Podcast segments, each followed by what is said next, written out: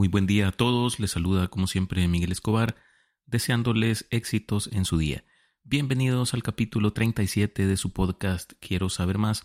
Aquí hablamos sobre temas que sin duda van a hacer crecer nuestros conocimientos, porque todos deseamos por naturaleza saber, y por esa razón los invito a revisar los capítulos anteriores si esta es su primera vez por acá. Hoy vamos a hablar un poco sobre el libro 1 de la obra que ha inspirado este proyecto. Me refiero a la metafísica de Aristóteles. La metafísica está constituido por 14 libros y el capítulo primero del libro 1 trata básicamente sobre las formas primarias de adquirir conocimiento, siendo estas, según Aristóteles, la percepción, la memoria, la experiencia, la ciencia y la sabiduría. Y comienza con esa frase que siempre les menciono al iniciar cada episodio de este podcast. Todas las personas desean por naturaleza saber, y esto es más evidente en los niños. Se han fijado que ellos siempre eh, andan preguntando el porqué de, de, todas las cosas. Así pues, eh, vemos que este es un impulso natural del ser humano, una herramienta que Dios o la naturaleza nos dio y que nos ha permitido adaptarnos al mundo que nos rodea. Pero veamos ¿Qué nos dice Aristóteles sobre las formas en que el ser humano se conecta con el conocimiento? Comienza eh, refiriendo, como ya lo manifesté, que todas las personas desean por naturaleza saber, y dice también que así lo indica el amor a los sentidos, pues al margen de su utilidad son amados a causa de sí mismos, y el más estimado de todos, el de la vista, en efecto no sólo para obrar, sino también cuando no pensamos hacer nada, preferimos la vista, por decirlo así, a todos los otros. Y la causa es que, de los sentidos, este es el que nos hace conocer más y nos muestra muchas experiencias. Por naturaleza, los animales nacen dotados de sensación, pero ésta no engendra en algunos la memoria, mientras que en otros sí. Y por uso de estos son más prudentes y aptos para aprender que los que no pueden recordar. Son prudentes sin aprender los incapaces de oír los sonidos aprenden, en cambio, los que, además de memoria, tienen sentido. Los demás animales viven con imágenes y recuerdos y participan poco de la experiencia, pero el género humano dispone del arte y del razonamiento, y del recuerdo nace para los hombres la experiencia, pues muchos recuerdos de la, de la misma cosa llegan a constituir una experiencia, y la experiencia parece, en cierto modo, semejante a la ciencia y al arte, pero la ciencia y el arte llegan a los hombres a través de la experiencia, pues la experiencia hizo el arte, como dice Polo, y la inexperiencia el azar.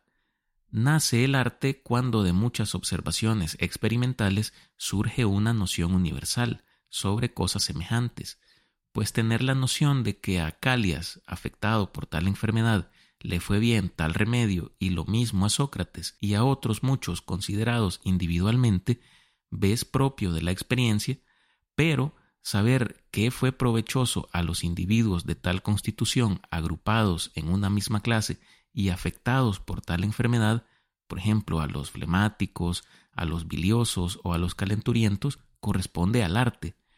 Pues bien, para la vida práctica, la experiencia no parece ser en nada inferior al arte, sino que incluso tiene más éxito los expertos que los que, sin experiencia, poseen el conocimiento de las cosas singulares y el arte de las universales. Y todas las acciones y generaciones se refieren a lo singular. No es al hombre, efectivamente, a quien sana el médico, a no ser de manera accidental, sino a Calias o a Sócrates, o a otros de los así llamados, que además son hombres. Por consiguiente, si alguien tiene sin la experiencia el conocimiento teórico y sabe lo universal, pero ignora su contenido singular, errará muchas veces en la curación, pues es lo singular lo que puede ser curado.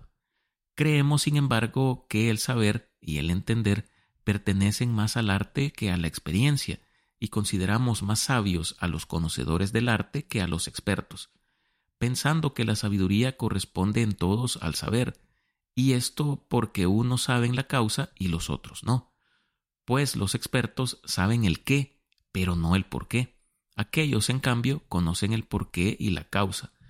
Por eso a los jefes de obras los consideramos en cada caso más valiosos y pensamos que entienden más y son más sabios que los simples operarios, porque saben las causas de lo que están haciendo. Estos, en cambio, como algunos seres inanimados, hacen, sí, pero hacen sin saber lo que hacen, del mismo modo que quema el fuego. Los seres inanimados hacen estas operaciones por cierto impulso natural y los operarios por costumbre. Así pues, no consideramos a los jefes de obras más sabios por su habilidad práctica, sino por su dominio de la teoría y su conocimiento de las causas. En definitiva, lo que distingue al sabio del ignorante es el poder de enseñar, y por esto consideramos que el arte es más ciencia que la experiencia, pues aquellos pueden y estos no pueden enseñar. Además de las sensaciones, no consideramos que ninguna sea sabiduría, aunque estas son las cogniciones más autorizadas de los objetos singulares, pero no dicen el porqué de nada, por ejemplo, por qué es caliente el fuego, sino tan solo que es caliente.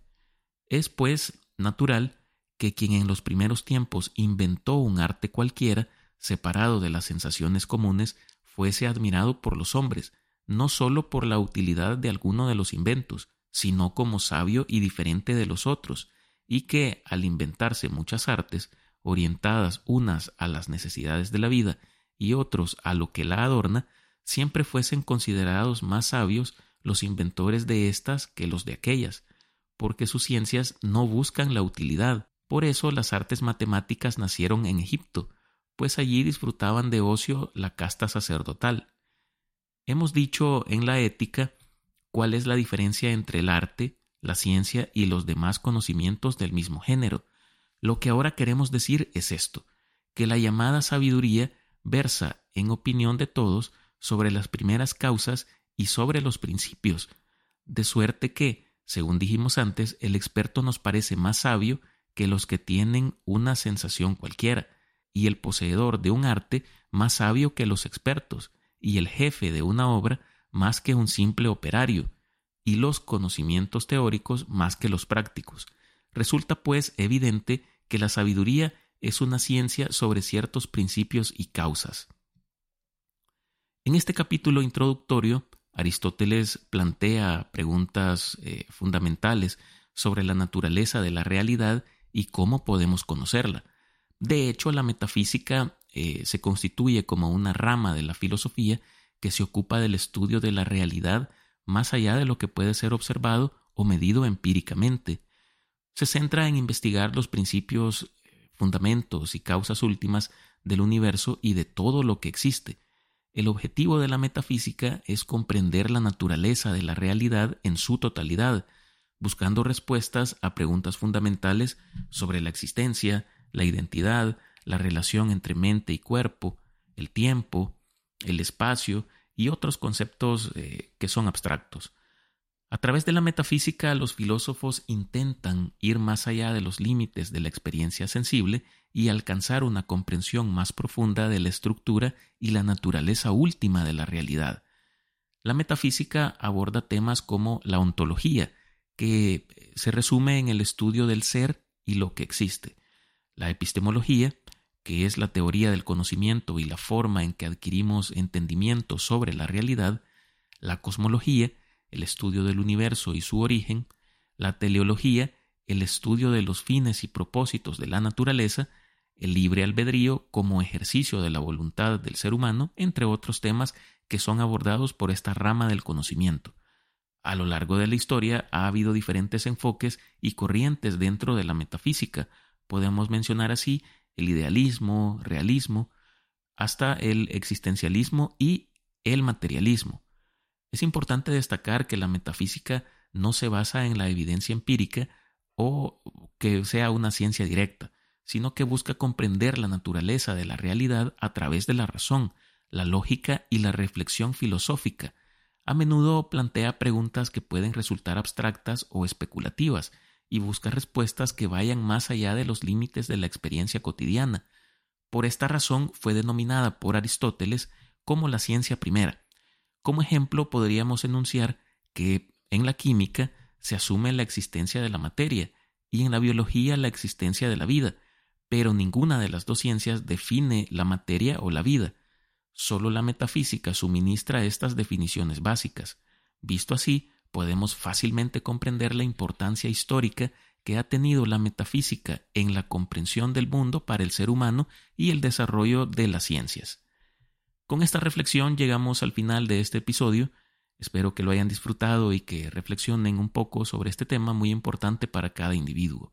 En capítulos venideros le daremos continuidad al estudio de la obra de Aristóteles para comprenderla de una mejor manera. Como siempre, les pido de favor que compartan este podcast en su plataforma preferida o directamente con sus amigos, familiares, compañeros o con quien ustedes consideren conveniente. Con eso nos ayudan un montón. Me despido, cuídense, hasta la próxima.